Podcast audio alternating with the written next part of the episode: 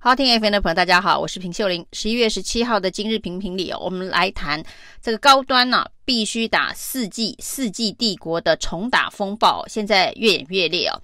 那陈世忠呢，今天终于坦诚说，他要负相关的政治责任哦。不过他强调呢，这是因为台湾的疫苗政策太困难了。那到底困难在哪里哦？当这一个指挥中心通过高端 EUA 的时候，其实呢，陆陆续续国际疫苗都已经到货了。那包括了郭台铭、台积电还有慈济积极在采购的 BNT，看起来呢也将水到渠成。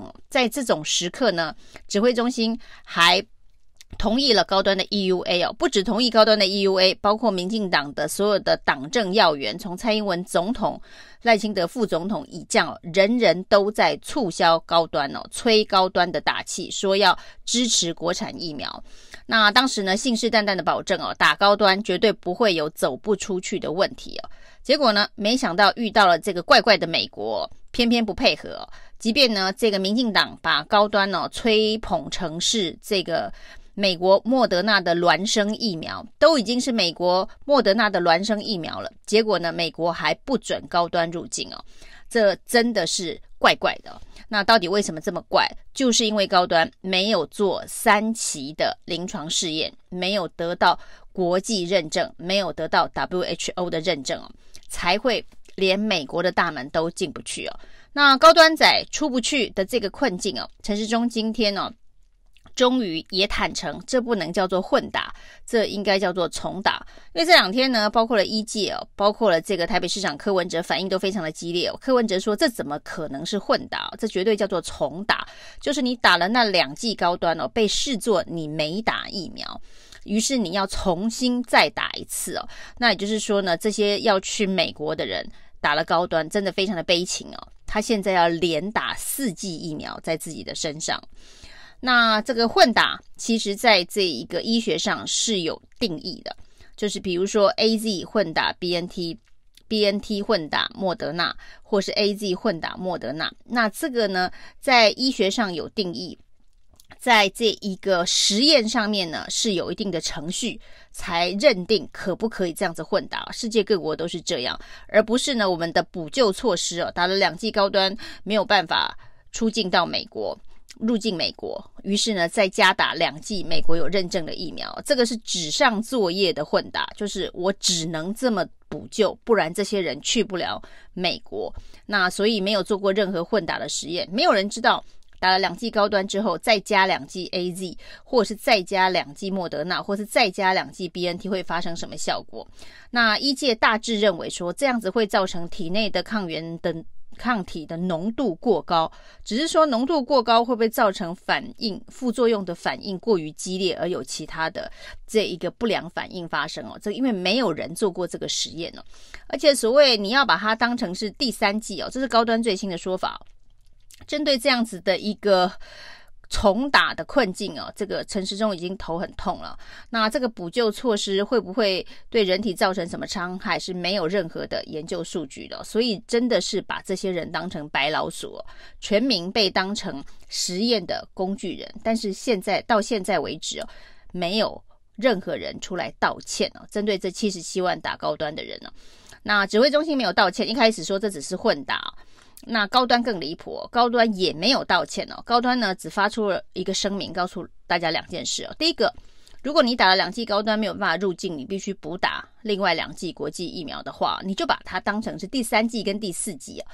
等于是说呢，你打了四剂的疫苗，就像高嘉玉所说的，赚到了，打了两剂高端又赚到了两剂国际疫苗，而且呢可以优先施打，因为指挥中心现在对于所谓的混打 AZ 加 BNT 或者 AZ 加莫德纳其实把关的非常严格，但是你打了高端没有这个问题，你打了高端，你要连打四季呢，马上开绿灯哦。那这种就是补救措施哦。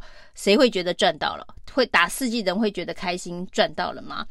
那高端的说法更扯，他说你就是把这个接下来当成第三季跟第四季啊。如果你要到美国的话，那如果没有出国的话呢，你就继续的观望，继续的仔细的等待国际上面哦，看什么时候能够认证。高端成为有效疫苗，成为完整接种两剂的有效疫苗，那个时候呢，你就可以不用补打那第三剂跟第四剂哦。高端这简直是在说风凉话。其实高端应该要出来慎重的跟大家道歉了。为什么他没有办法得到国际的认证哦？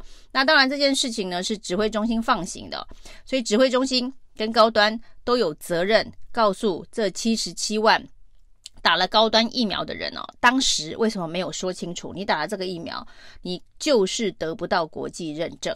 你就是在某些国家的防疫政策的这个围篱之外，你是进不去的。到目前为止，当然严规定最严格的是美国，是连入境都不得入境哦。那所谓的认证高端，让高端可以入境的国家，目前呢是本来从六国，后来发现以色列跟阿根廷是被莫名其妙乌龙的放进名单，剩下四国。那这四国里头呢，像纽西兰，你。打了两剂的高端进入了纽西兰，你仍然有十四天的防疫。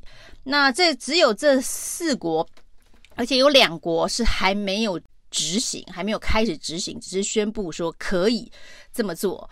那整个欧洲呢，目前是没有国家的。最近还发生了这个前副总统陈建仁受邀到波兰跟立陶宛去参加论坛呢。发表演说，那大家就问了：这个陈建仁之前不是说是打高端的，做高端的人体试验哦？那他可以去波兰跟立陶宛吗？结果原来后来证明，这个陈建仁跟他的太太打的是食盐水，他是对照组，他并没有打高端，所以显然后来补打了两剂国际疫苗，或者是他打了三剂的这个高端，所以现在呢，他到底是怎么到波兰，怎么到立陶宛的？指挥中心说他们不知道。因为是这个立陶宛邀请的，那邀请的条件到底有没有要补打两剂疫苗？所以连陈建仁都是这个世纪帝国战士嘛？哦，这个到目前为止，总统府也没有解释，指挥中心也说不知道。那高端仔出不去，现在呢还发生了这一个返乡人回不来。明年春节的这一个防疫旅馆哦，目前的防疫政策回来的隔离政策哦，从十四天的防疫旅馆。后来修成十加四哦，那最新的七加七的检疫所的这个相关的条件呢，其实非常复杂，有的是十四啊，在某种条件下变十加四，在另外一种条件下又变成七加七哦。其实要先弄懂这三种不同的政策条件，已经够让人头大了。就跟之前大家对于这个疫苗预约啊，这个每一轮里头可能有两阶段，两阶段里头还有意愿段，还有这个施打段，那。呃，不同疫苗不同时间，其实很多人根本就搞不清楚怎么样子去使用一九二二这个伟大的平台哦。那现在呢，有关于春节防疫旅馆的预订更离谱。这件事情呢，防疫政策、防疫隔离政策上路哦，就是疫情以来已经两年多了，这个所谓的线上预约防疫旅馆的系统一直没有建立。那交通部没有处理这件事情，一直到这一个春节返乡。已经造成很多人根本就订不到旅馆，不知道到哪里去找这个防疫旅馆了。那过去大家的方法都是土法炼钢，一家一家旅馆自己打电话。那既然你疫苗的预约登记、意愿登记、接种登记都可以搞一个这么复杂的系统，那有关于这个，反正也有五倍券啊，那很多的这一个。观光的国旅券啊，所以我们的旅馆相关的资料建立在电脑系统上面的，呃，覆盖率应该是蛮高的。那为什么没有想到要建立一个防疫旅馆的预订系统，而是让所有要有返乡需求的人呢，是一家一家旅馆自己打电话，没有一个共同的平台。在十一月呢，终于出现了一个上线的平台啊，不过呢，很多人基本上是已经订不到旅馆了。那如果呢，你在九月，或者是十月，你没有订明年一月春节期间的防疫旅馆呢？你现在才开始想要预定哦，你提早了两个月是不够的，你要提早到五个月，你才有机会订到。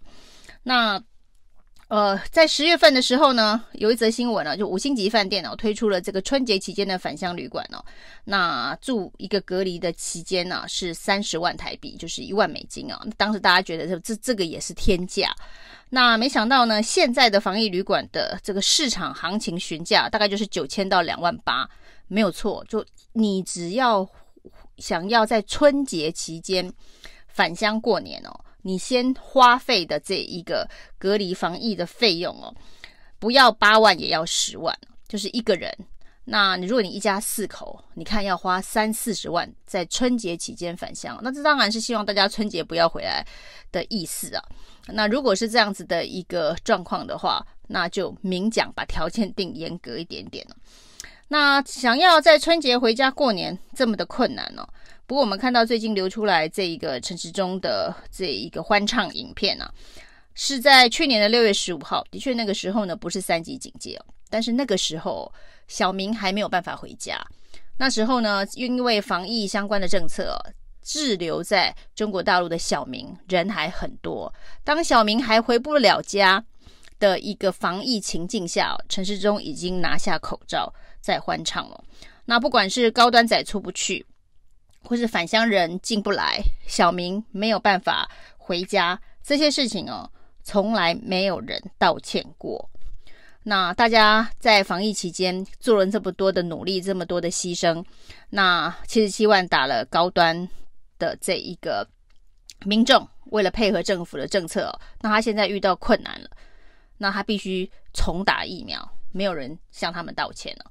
那我们要返乡过年的这个民众，需要付出这么高的金钱代价，一个一个人八万到十万是跑不掉。的这样子的一个代价，这是完全不是纯粹防疫旅馆的这一个住宿费哦。那而且还订不到，连一个道歉也没有听到。小明回不了家，陈时中已经在欢唱哦，也没有人向小明们道歉。以上是今天的评评理，谢谢收听，谢谢收听，请继续关注好好听 FM，并分享给您的好朋友。